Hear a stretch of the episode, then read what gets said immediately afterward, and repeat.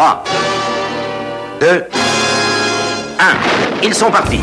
Si mes calculs sont exacts, lorsque ce petit bolide atteindra 88 miles à l'heure, attends-toi à voir quelque chose qui décoiffe.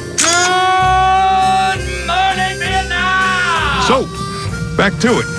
Go, Forrest, go! You know nothing, Jon Snow.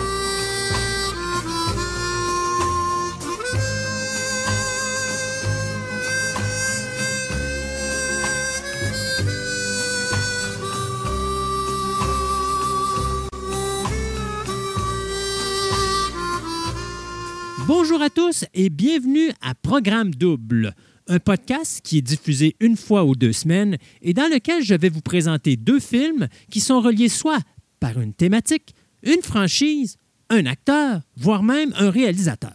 Le but de ce podcast n'est pas de vous dire ce que vous devez écouter, mais plutôt d'analyser les forces et les faiblesses de chacun des longs métrages présentés, tout en vous racontant certaines anecdotes de la production. Le tout enrobé d'une sauce très rétro. En cette période de Saint-Valentin, il est de mon devoir de vous parler de drame sentimental. Et dans cette édition de Programme Double, je vais donc toucher à ce sujet, mais avec un arrière-plan beaucoup plus tragique, celui de cette maladie mortelle qu'est le cancer, qui touche plus d'une dizaine de millions de personnes dans le monde entier à chaque année. Dans un premier temps, je jetterai un coup d'œil au film The Fault in Our Stars, où une jeune adolescente de 16 ans atteinte du cancer de la thyroïde fréquente un groupe de soutien où elle fait la connaissance d'un jeune garçon de 17 ans qui, lui, se remet de la maladie et avec qui elle tombera amoureuse. Par la suite, je vous parlerai du film Dying Young, dans lequel une jeune femme de 23 ans sans emploi répond à une petite annonce dans un journal pour devenir une aide permanente pour un jeune homme de 28 ans qui, atteint de leucémie depuis plus de 10 ans et dont les sentiments vont progresser de la compassion à un véritable profond amour envers le jeune homme. Dans les deux cas, ces productions seront haussées par des prestations incroyables, d'un côté Shailene Woodley et de l'autre Julia Roberts, qui seront éclipsées la prestation de leur partenaire masculin.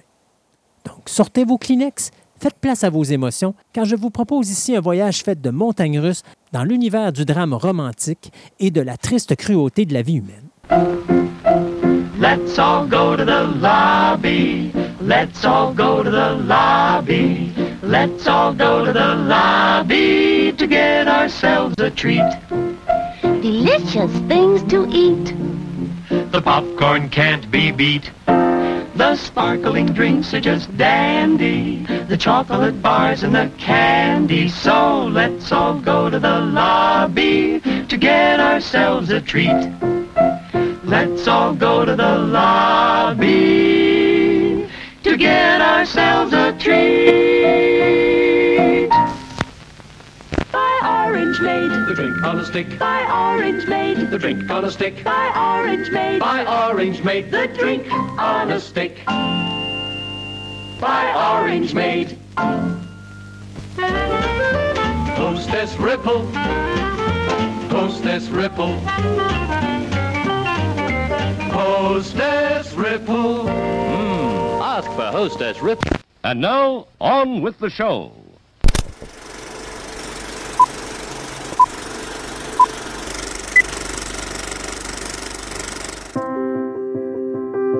We have a choice in this world about how to tell sad stories. On the one hand, you can sugarcoat it. And nothing is too messed up that can't be fixed with a Peter Gabriel song. I like that version as much as the next girl does.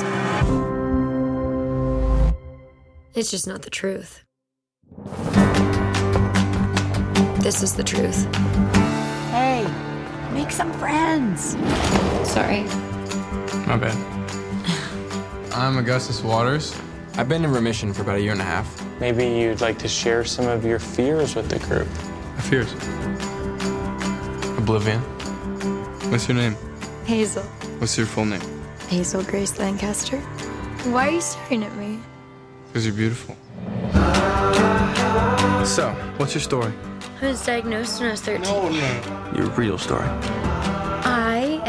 I am quite unextraordinary. I reject that out of hand. You know, Gus talks about you all the time. We're just friends. I hope you realize you're trying to keep your distance from me in no way lessens my affection for you. Gus, I'm a grenade. One day I'm gonna blow up. And I'm gonna obliterate everything in my wake. And I don't want to hurt you. You don't get to choose if you get hurt in this world, but you do have a say in who hurts you. I am in love with you, Hazel Grace. And I know that love is just a shout into the void and that oblivion is inevitable. And I am in love with you. All your efforts to keep me from you are gonna fail.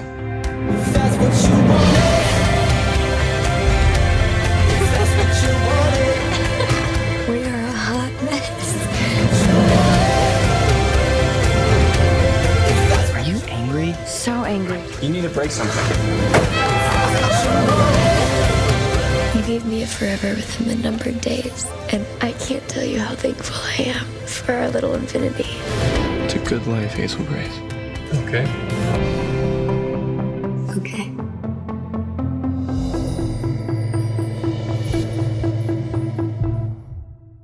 The Fault in Our Stars, ou si vous préférez Nos étoiles contraires, est un drame sentimental produit par la 20th Century Fox qui fut sorti en salle le 6 juin 2014 et qui amassa en 16 semaines plus de 307,2 millions au box-office international.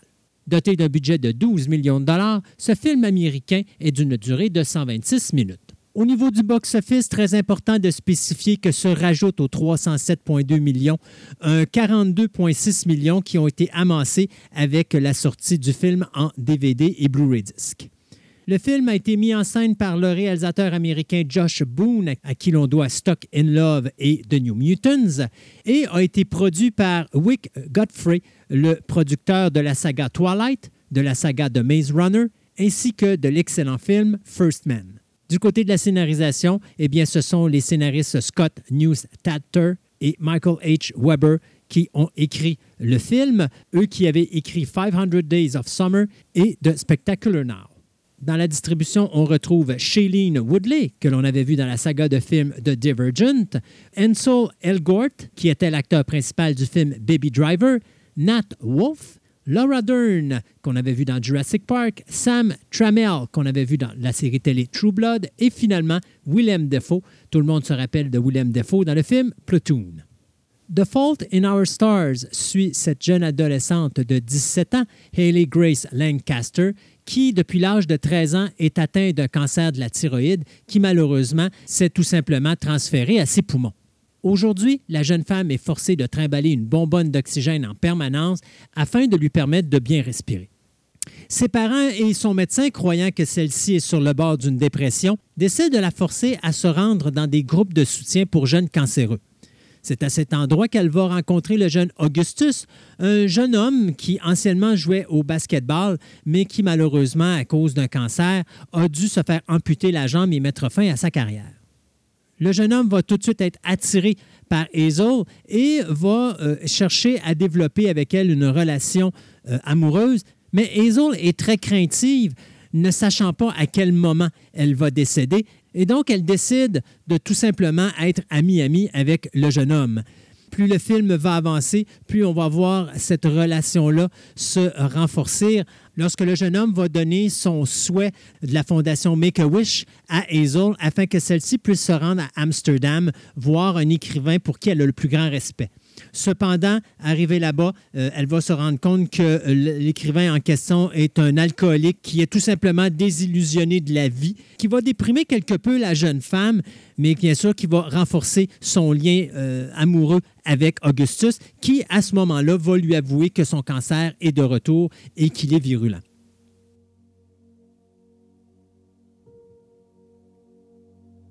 Le film est basé sur le roman de John Green, The Fault in Our Stars, roman qui avait été écrit par l'auteur lorsque ce dernier avait rencontré une jeune femme du nom de Esther Earle durant une convention de Harry Potter en 2009. La jeune femme avait été diagnostiquée d'un cancer de la thyroïde et lorsque son cancer s'est rendu à ses poumons, eh bien cela l'a forcé à euh, tout simplement se promener continuellement avec une bonbonne d'oxygène. Et l'auteur a continué à communiquer avec la jeune femme euh, jusqu'à son décès en 2010 à l'âge de 16 ans. Et c'est ce qui donna l'idée à John Green d'écrire le roman qui va alors à ce moment-là connaître un succès incroyable. En 2012, Fox 2000, qui est une division de 20th Century Fox, annonçant qu'ils avaient acheté les droits de la nouvelle et qu'ils avaient l'intention d'en faire un long métrage. C'est à ce moment-là que Wick Godfrey et Marty Bowen sont arrivés en poste au niveau de la production et qu'ils ont commencé à travailler sur le projet à travers leur compagnie Temple Hill Entertainment. Le réalisateur Stephen Chbosky, qui nous avait donné The Perks of Being a Wallflower, fut rapidement approché pour réaliser le film. Le problème, c'est qu'il s'est retiré euh, du projet lorsqu'il a trouvé que The Fault in Our Stars euh, ressemblait beaucoup trop à son film précédent qui était The Perk of Being a Wallflower.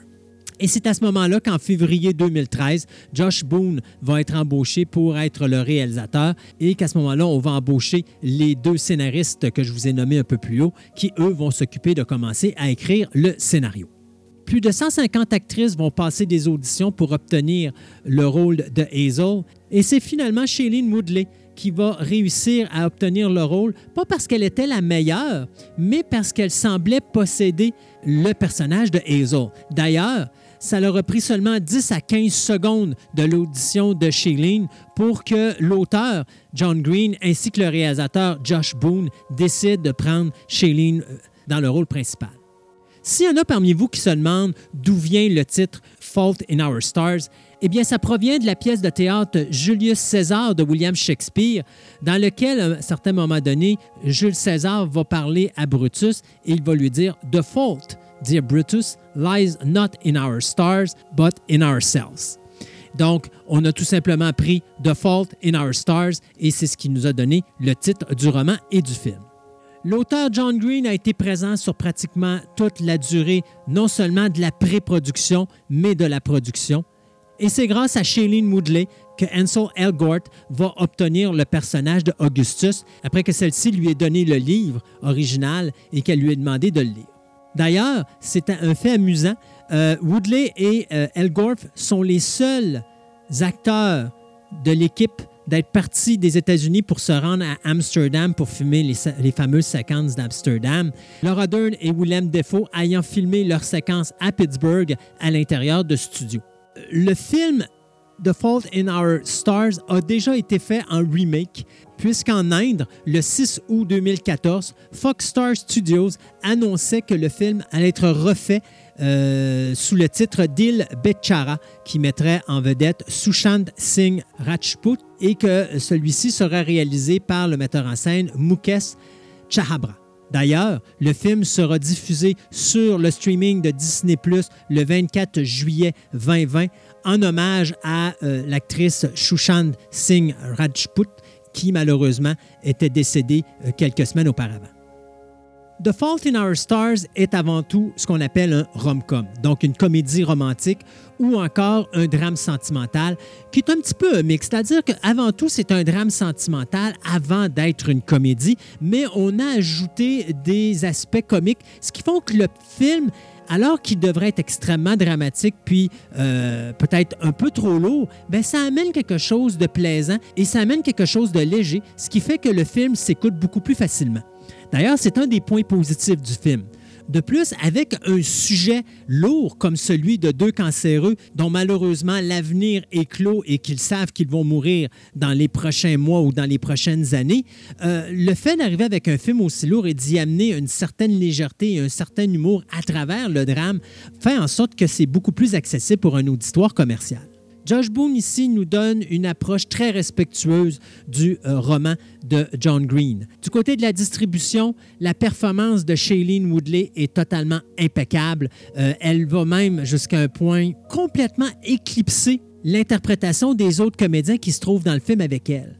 La seule personne que je dirais qui va peut-être la compétitionner, c'est vraiment Willem Dafoe, qui nous donne le rôle d'un individu exécrable euh, qui a perdu ses illusions et qui fait tout pour blesser des gens qui sont venus en espérant avoir des réponses à un roman qu'il a écrit. Mais malheureusement, l'interprétation de Shailene Woodley va nous amener les points négatifs du film, c'est-à-dire le personnage de Augustus. Parce que l'acteur Ansel Elgort est tout simplement pas à la hauteur oui, il y a un beau charme, oui, ça clique, oui, son petit air amusant et euh, très confiant et même, je dirais, narquois euh, peut passer. Mais Woodley est tellement impressionnante dans son personnage que ça donne l'impression que l'interprétation de Elgert est inconfortable et pas à la hauteur, qui est incapable de compétitionner avec l'actrice qui est à ses côtés. D'ailleurs, on voit que Elgert a de la difficulté à certains moments à essayer de bien passer ses dialogues, puis à de les sortir avec un genre d'émotions qui sont crédibles. Euh, L'autre point aussi, c'est le fait que lorsqu'on apprend que le personnage d'Augustus devient malade, à un moment donné, le personnage de Hazel nous dit Je pourrais vous dire que ça pourrait bien finir, mais c'est pas le cas. Je pourrais vous dire qu'il a démontré du courage, mais malheureusement, c'est pas le cas. Sauf qu'on nous montre pas ce manque de courage-là. On va le voir à un moment, mais on ne le voit pas sombrer justement dans le pire des cas, où est-ce qu'on pourrait dire justement OK, le personnage prend vraiment une dérape. Autant il était très positif au début du film, puis qui sert à sortir Hazel de son univers enfermée ou est-ce qu'elle a peur de partager sa vie avec quelqu'un et de, s'ouvrir à quelqu'un d'autre pour pas que cette personne-là soit blessée si elle meurt, ben on ne voit pas le contraire se produire. On, on voit à un certain moment qu'il y a euh, un moment où il y a découragement, mais par la suite, ils vont parler de prendre un, une gageure où est-ce qu'ils doivent chacun faire un texte à leur enterrement. Mais encore là, c'est fait avec humour, c'est fait avec légèreté, mais on sent pas que le personnage d'Augustus passe vraiment par un moment où il va perdre son courage, où il va perdre son humour, où il va perdre ce qu'il est en réalité, puis ce qui a attiré euh, Hazel au début. L'autre chose aussi qui est peut-être bizarre, c'est que la réalisation de Josh Boone, même si elle est respectueuse du roman, d'un autre côté, elle est conventionnelle. Je dirais même voir sans énergie. On ne cherche pas à créer de l'originalité. On a de l'air de suivre l'histoire tout simplement comme sur le radar, ce qui par moments peut être ennuyant parce que justement, à des moments où on aurait pu mettre un peu plus d'intensité dramatique, mettre un peu plus de, place à certains niveaux, à des actions qui auraient pu nous apporter quelque chose de plus dans le film, bien, on voit qu'on se contente tout simplement de nous présenter une histoire, puis de ne pas aller trop d'un bord ou trop de l'autre, de peur de choquer puis de perdre son auditoire, que ce soit d'un côté pour non-respect de l'œuvre ou que ce soit de l'autre côté de traiter le sujet avec peut-être trop de morosité, ce qui aurait peut-être pas été mauvais puisque effectivement le sujet mérite d'être traité avec une certaine morosité parce qu'après tout, on parle d'une histoire où tu as deux personnes atteintes d'un cancer terminal qui n'ont aucune chance de s'en sortir. Donc, oui, il y a de l'humour, puis oui, c'est plaisant, mais on aurait pu aussi aller un peu plus dans le dramatique. Et je vous dirais qu'à un certain niveau, c'est un film qui est supposé vous faire pleurer, mais c'est peut-être pas le film qui va réussir à vous faire pleurer justement à la fin parce qu'on n'a pas été, je trouve, assez loin dans euh, la relation entre Hazel et Augustus. Au niveau musical, euh, eh bien, c'est deux des trois membres du groupe Bright Eyes qui s'occupent de euh, non seulement écrire et jouer la musique instrumentale du film, mais de choisir les tracks musicales du long métrage. Donc, Mike Muggis, qui est un compositeur et trompettiste, et Neil Walcott, qui est un pianiste, vont donc s'occuper de la trame instrumentale et vont demander l'assistance de M83, Group Love, Codaline, Jake Bug, Tom Odell, Birdie, Ed Sheeran et Charlie XCX pour compléter cette trame sonore qui est sortie sur Atlantic Records le 19 mai 2014. It's just another night, and I'm staring at the moon. I saw a shooting star and thought of you. I sang a lullaby by the waterside and knew if you were here, I'd sing to you. You're on the other side as the skyline splits in two, miles away from seeing you. But I can see the stars from America. I wonder, do you see them too? So open your eyes and see the way our horizons meet, and all of the lights will lead into the night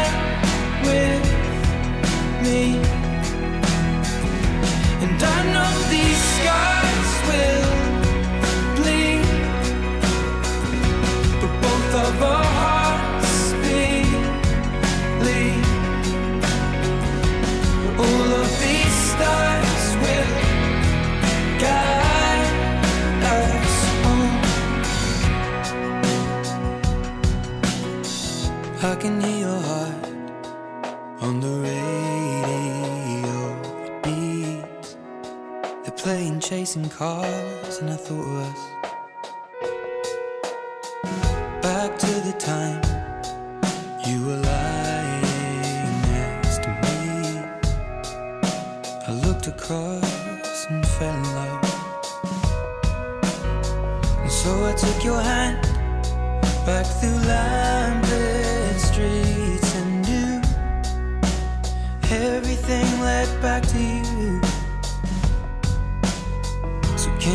you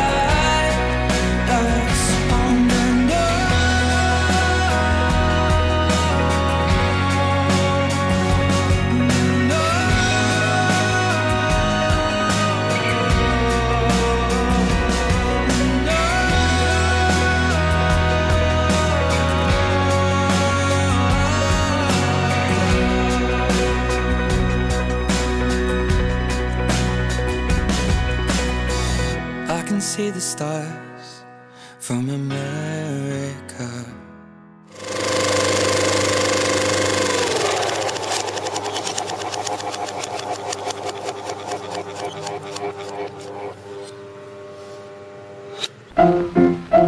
Let's all go to the lobby. Let's all go to the lobby. Let's all go to the lobby to get ourselves a treat.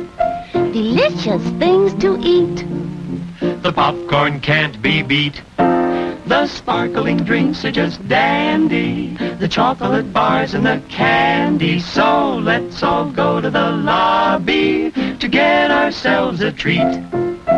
Let's all go to the lobby to get ourselves a treat. Harry Jones doesn't take our KP nuts very seriously. Oh, he thinks they're good fun, good for a laugh, but that's about it. What Harry obviously doesn't know is that ounce for ounce, KP nuts contain more protein than eggs, more protein than milk, more protein than even roast beef. Protein-packed KP nuts. Perhaps the world's most underestimated food. As everyone knows, rainbows usually have a treasure at the end. Let's follow this one and see if we can find the pot of gold. Ah, there, and I suppose you've come to claim me treasure. Well, we'd like to see the gold first. Faith, and there's better than gold in here, me lad. No, no, just look here now. Candy, refreshing soft drinks, popcorn, ice cream, piping hot coffee, delicious hot dogs. Well, that's some treasure, but anyone can buy luscious treats like these at the snack bar of their drive-in theater. You don't tell me. Uh, do you suppose you could get me a job as a snack bar attendant?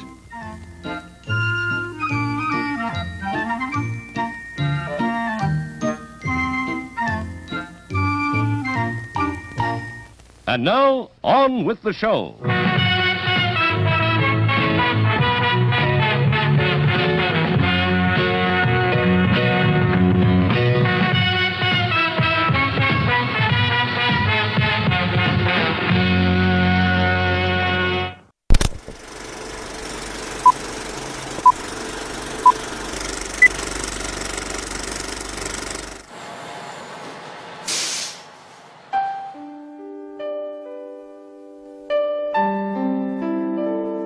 Hillary O'Neill had little experience and a lot of possibility. I'm answering the ad. Do you know anything about chemotherapy?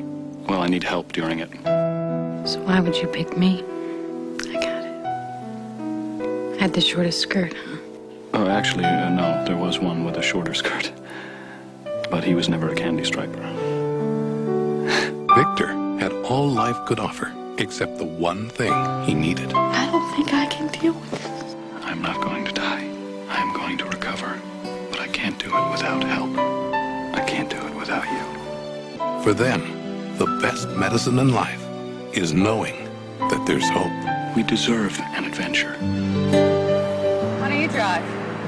No, please don't do that. Hillary!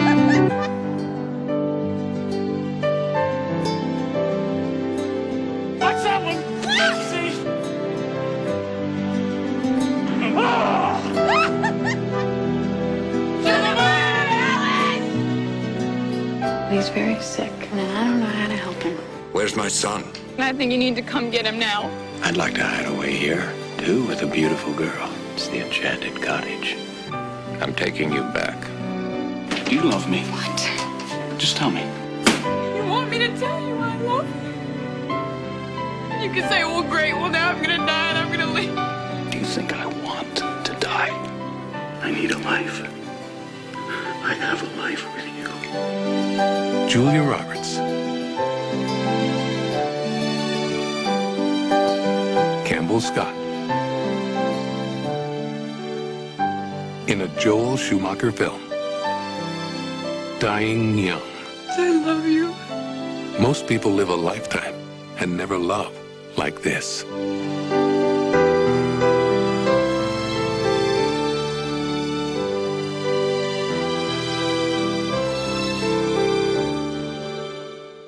Dying Young, ou Une trêve pour l'amour, est un drame sentimental distribué par les studios de la 20th Century Fox le 21 juin 1991.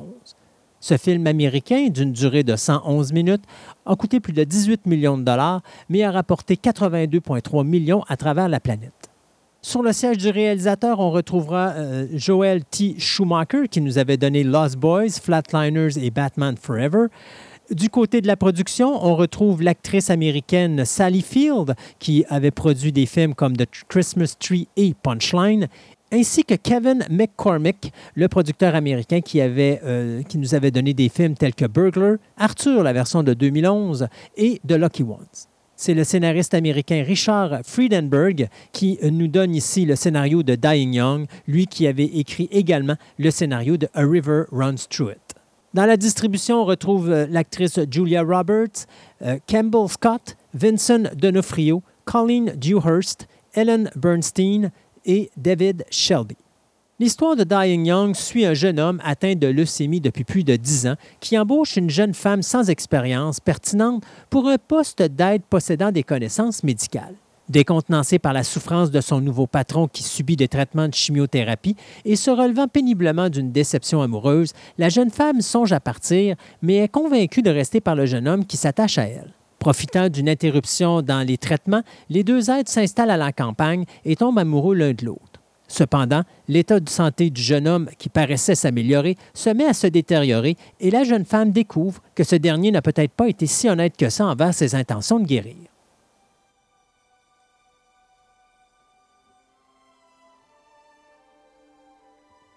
C'est l'actrice productrice Sally Field ainsi que le producteur Kevin McCormick qui présentèrent à la 20th Century Fox en 1988 le projet d'adaptation cinématographique de la nouvelle de l'auteur Marty Lembach, Dying Young, dont il s'agissait ici de la toute première œuvre littéraire. Déjà, Sally Field avait l'actrice Julia Roberts en tête pour interpréter le personnage féminin principal, mais la Fox n'était pas chaude à l'idée de mettre ce projet sur les épaules d'une inconnue car Roberts n'avait fait ses preuves que dans deux films considérés moyens, soit Mystic Pizza et Satisfaction, les deux films étant sortis en 1988.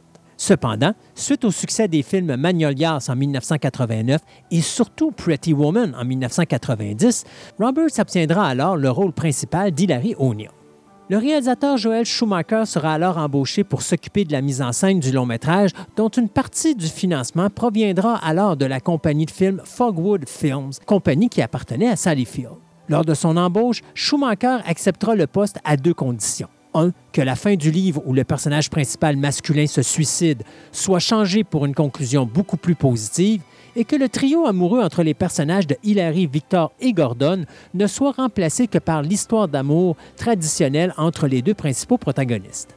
Le tournage débutera donc le 12 novembre 1990 et se situera à Mendocino, San Francisco, Napa Valley et Los Angeles. Le tournage sera alors complété le 8 février 1991. Quelques séquences additionnelles furent tournées en mai 1991 après qu'une série de prévisionnements laisse entrevoir que les spectateurs désiraient voir plus de séquences romantiques entre les deux personnages principaux. Plus de cinq minutes de film seront alors ajoutées au long métrage, reportant la sortie de ce dernier de quelques semaines. Pour Sally Field, Dying Young ne sera pas la première production. En effet, l'actrice avait déjà produit, sans être créditée au générique du film, euh, Punchline en 1988, film dans lequel elle apparaissait aux côtés de l'acteur Tom Hanks. D'ailleurs, sa maison de production, Fogwood Films, euh, produisit d'autres longs métrages tels que Murphy's Romance en 1985, dans lequel Sally Field tenait également un rôle aux côtés de l'acteur James Garner, mais également Steel Magnolias en 1989, qui mettait en vedette Field avec nul autre que Julia Roberts. Dying Young est le tout premier scénario à être produit au cinéma euh, et qui a été écrit par le scénariste-réalisateur Richard Fundenberg. Il est à noter que l'actrice Colleen Dewhurst était la véritable mère de l'acteur Campbell Scott. En effet, Dewhurst, qui est né le 3 juin 1924 à Montréal, avait été mariée à l'acteur George C. Scott, avec qui elle eut Campbell. Important de souligner que ce film, ainsi que Bed and Breakfast, réalisé durant la même année en 1991, furent les deux dernières productions dans lesquelles Colleen Dewhurst allait apparaître, celle-ci décédant d'un cancer à l'âge de 67 ans en 1991.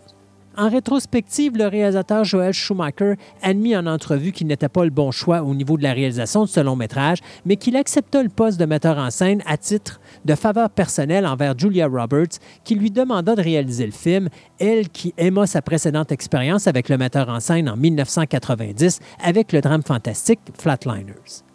La faible performance du film au box-office serait pour plusieurs attribuée au titre Dying Young, titre qui poussait l'auditoire à croire que l'un des personnages principaux allait mourir à la fin du long métrage.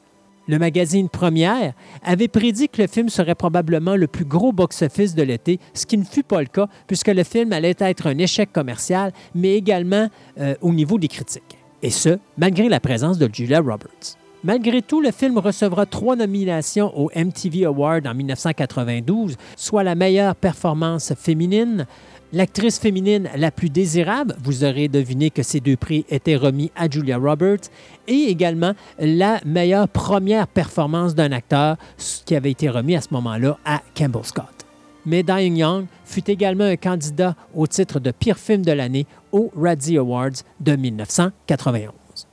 Du côté des points positifs, eh bien, euh, visiblement conçu pour émouvoir sans ménagement les spectateurs un peu trop sensibles, ce mélodrame à l'intrigue plutôt mince sert surtout à mettre en valeur la beauté et le talent de Julia Roberts, qui prend ici le contrôle de l'écran totalement, malgré un scénario quelque peu mince.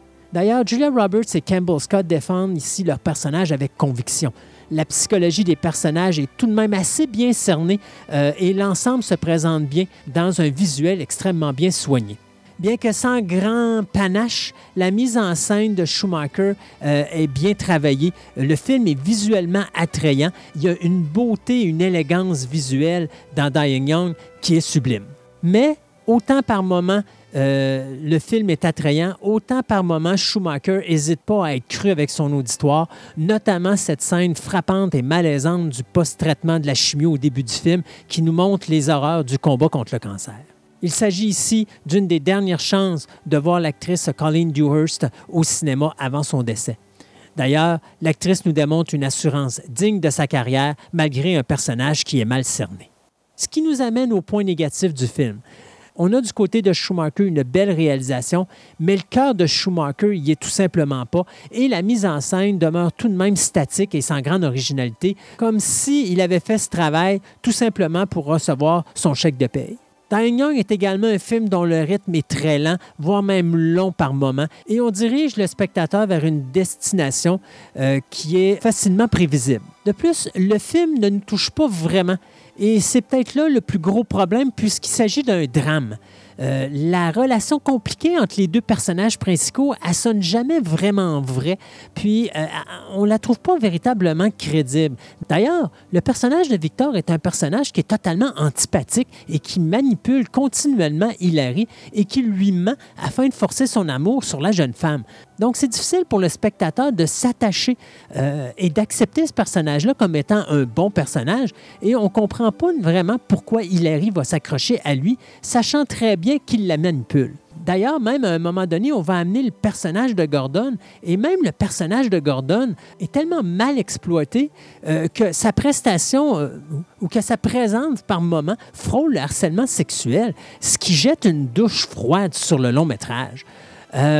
En plus de ça, on a Victor qui cesse de rabaisser Hilary en lui disant qu'il va l'éduquer avec les beautés du monde, un geste qui serait normalement offensant pour n'importe quelle personne. Donc, tout ça a fait en sorte qu'on euh, a de la misère à s'attacher aux personnages principaux euh, parce que, un, Hilary, on ne comprend pas la raison pourquoi elle accepte tout ça. Puis deux, les personnages de euh, Gordon et le personnage de Victor sont des personnages qui sont totalement antipathiques par leurs actions.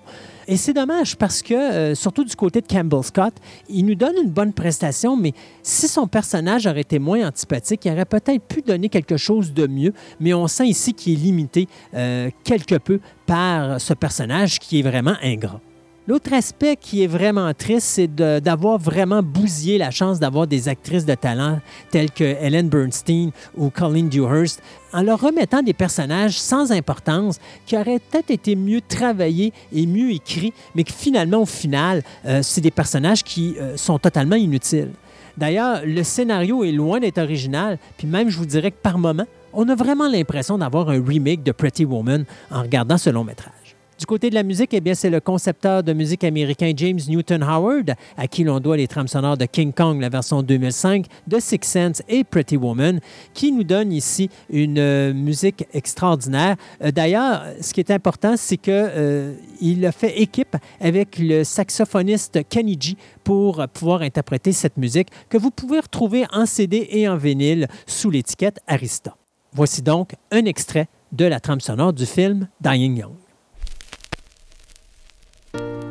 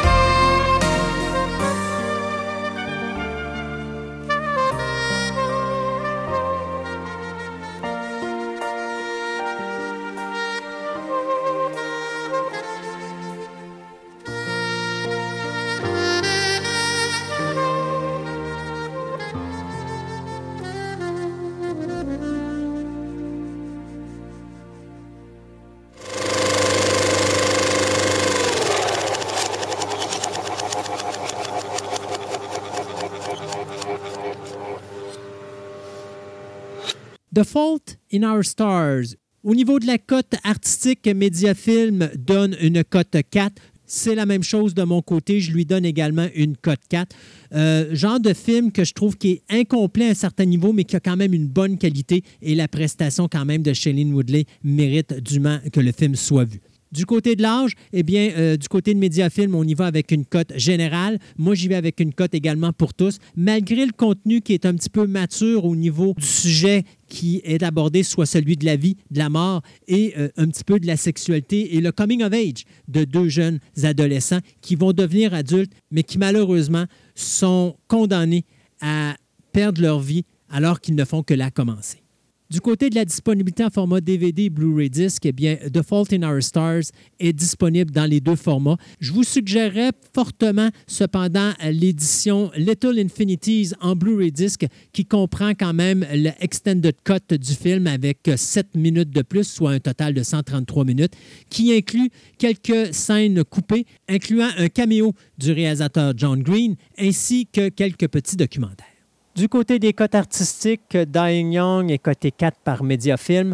Moi également, j'y donne une 4, mais tirant un petit peu sur le 5. Je pense qu'on aurait pu faire quelque chose de mieux, qui aurait été plus attachant et même qui aurait peut-être plus poussé au niveau émotif les gens à embarquer dans le sujet du film. Mais il y a quand même d'excellents moments dans ce film-là. Donc, euh, j'y vais vraiment avec un 4, mais tirant un petit peu sur la 5. Au niveau de l'âge et du contenu, eh bien, c'est un film qui est coté général par la régie du cinéma. Moi, de mon côté, j'y vais avec une cote pour tous, avec un avertissement pour un contenu quand même qui est assez, euh.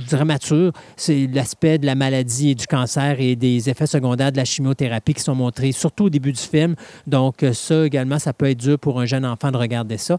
Du côté de la disponibilité en format DVD et Blu-ray, eh bien, le film Dying Young est disponible dans les deux formats, euh, en français et en anglais. C'est ainsi que se termine notre émission d'aujourd'hui. Juste vous rappeler, si des fois vous voulez nous suivre, vous n'avez qu'à vous inscrire à la page Facebook de Programme Double. Euh, à ce moment-là, vous serez averti à toutes les deux semaines de la journée où sera diffusée notre nouvelle émission. Ou encore, vous pouvez tout simplement aller également sur la page web de fantascaradioweb.com euh, dans lequel vous allez avoir une section podcast. Si vous cliquez sur cette section podcast, vous allez voir plein de sous-sections, dont une qui va s'intituler Programme Double. Lorsque vous cliquez là, vous allez tomber sur la page officielle de Programme Double, sur lequel vous allez trouver toutes les explications euh, au niveau des cotes euh, artistiques que je donne au film, euh, en plus d'avoir un résumé de qu'est-ce qu'est le podcast, mais surtout, vous allez avoir tous les liens, que ce soit les liens pour la page Facebook, les liens pour l'adresse email, si vous avez des fois des suggestions de films que vous aimeriez que je parle, ou encore des commentaires à faire. Et finalement, eh bien, vous avez le lien qui vous amène sur l'application de Programme Une application où vous serez capable d'aller voir tous les films dont je vous ai parlé depuis la création de ce podcast. Si ça vous intéresse, vous pouvez toujours suivre également mon autre podcast qui est Fantastica Radio Web, un podcast où on parle de différentes passions, une émission de trois heures, contrairement au podcast de Programme Double qui, lui, n'est qu'un maximum de une heure à tous les deux semaines. Donc, encore une fois, un gros merci d'avoir été avec nous et on se dit à la prochaine de Programme Double. Hotshot electric in-car heaters have been installed for your comfort and convenience. Just insert heater through car window and turn on the switch. When leaving, please turn switch off and replace on speaker post. Warning, high voltage. For your own safety, do not attempt to repair or remove wires. Do not attempt to open heater unit. If you need assistance, please notify the theater box office or concession manager. Please remember to replace the speaker on the post when you leave the theater.